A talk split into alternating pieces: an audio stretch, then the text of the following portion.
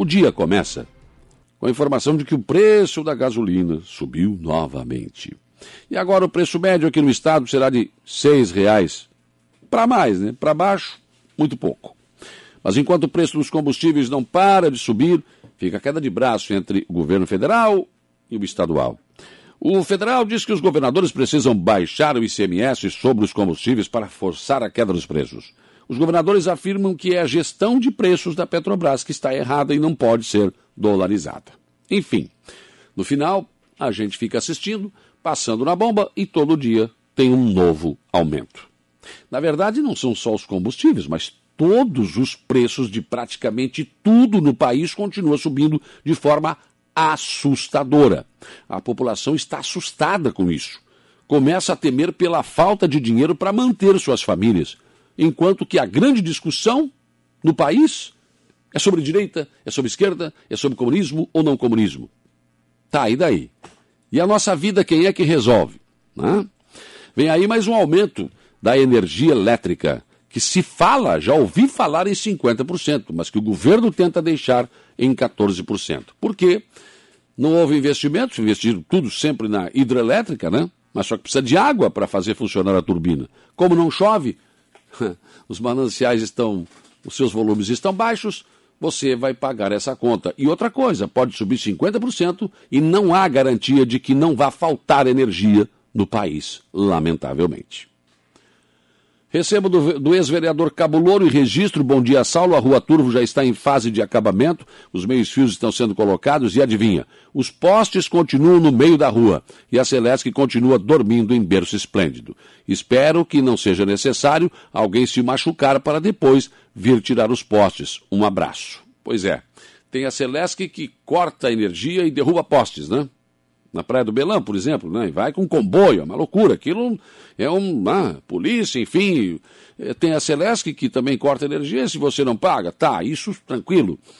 Mas a mesma agilidade não tem quando é para tirar um poste do meio da rua. Tem poste há mais de um ano esperando. E a Celesc cobra dois mil, o prefeito César César falou que é dois pau e meio para tirar um poste que ela mesmo colocou no lugar errado. E mesmo assim, demora. Na rua Turvo estão lá os postes continuam no mesmo lugar, infelizmente, né? Municípios catarinenses estão obtendo destaque nacional quando o assunto é geração de empregos. No acumulado dos últimos 12 meses, 96,3% das cidades de Santa Catarina tiveram saldo positivo de postos de trabalho. Trata-se do melhor resultado do país, segundo os dados divulgados na última semana pelo Ministério da Economia, por meio do Cadastro Geral de Empregados e Desempregados, o CAGED. Em números gerais, 284 cidades catarinenses registraram mais contratações do que demissões entre agosto do ano passado e julho deste ano, ao passo que apenas 11 municípios tiveram saldo negativo.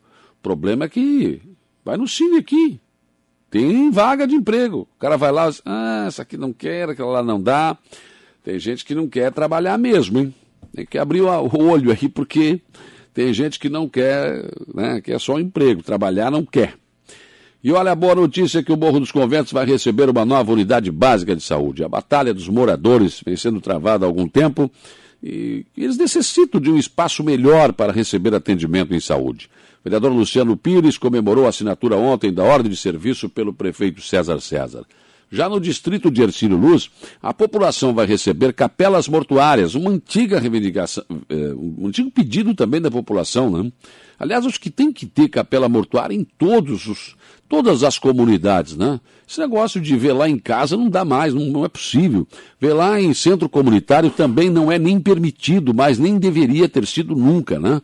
Então, acho que isso é uma questão realmente sanitária e importante para a nossa população. Então, o distrito recebe, vai receber então a sua capela mortuária. O vereador Zé Carlos da Rosa também comemorou a assinatura da ordem de serviço ontem pelo prefeito César César.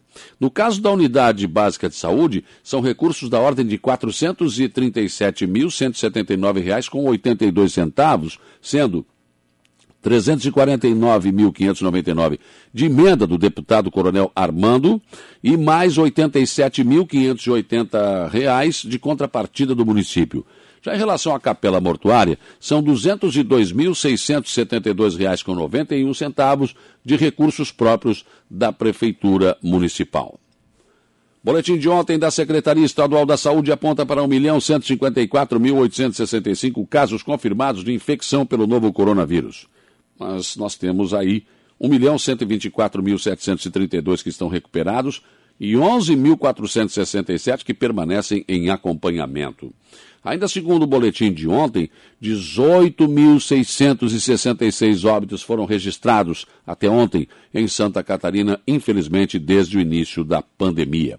O número de casos ativos registrou um recuo de 904 e nós temos, infelizmente, 20 óbitos a mais em relação ao boletim anterior. Aos casos confirmados se somaram 734, enquanto que a estimativa de recuperados cresceu 1.618. Em relação à taxa de ocupação de leitos de UTI pelo Sistema Único de Saúde em Santa Catarina, se manteve em 65,1%. Então, nós temos aí eh, 1.526 leitos ativos no estado, 993 estão ocupados, 420 por pacientes eh, com confirmação ou suspeita de coronavírus. No Hospital Regional de Araranguá, no Dom Joaquim de Sombrio, não houve atualização ontem às 22 horas. A última atualização foi às 11 horas da manhã de ontem. E a Copérgia de Jacinto Machado comemorou seus 51 anos de existência ontem, numa festa que contou com a presença ilustres como secretária estadual, estadual da Agricultura, vice-governadora Daniela Reinert, deputado federal Ricardo Guide, estadual José Milton Schaefer, enfim, é, o presidente da FECOAGRO. Foi um, um dia realmente de muita comemoração para o prefeito Gaiola, para os funcionários, enfim, para esta cooperativa que é realmente um grande exemplo, que foi entregue aos associados uma nova sede com uma indústria de beneficiamento de arroz. Se trata do mais moderno complexo industrial do sul do país. Está ali, em Jacinto Machado, numa área que ocupa 25 mil metros quadrados. Capacidade total é de 10 fardos, 10 mil fardos por dia de produção. E uma capacidade de armazenagem de 2 milhões de sacas. A nova unidade ainda vai gerar mais 80 empregos. Depois de ganhar o país com o arroz urbano, a Copérgia também ganhou o mundo, exportando para vários países. É um exemplo de que o cooperativismo dá certo quando bem gerido. Ontem, na primeira fileira de pessoas sentadas, estavam o que eu carinhosamente chamo de cabeças brancas aqueles que começaram essa história, que acreditaram nesse sonho e que implementaram e deram muito de si para que a Copérgia desse certo. Ela nasceu, sabe como?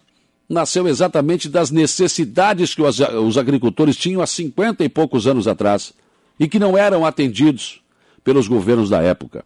Resolveram se unir e começar a trabalhar juntos. Entenderam que não são concorrentes que poderiam trabalhar unidos para melhorar as suas safras, melhorar a qualidade do seu produto e entregar um produto melhor e, portanto, eh, obter o sucesso. Isso foi feito. E este é o Brasil que dá certo. Pensem nisso enquanto lhes desejo um bom dia.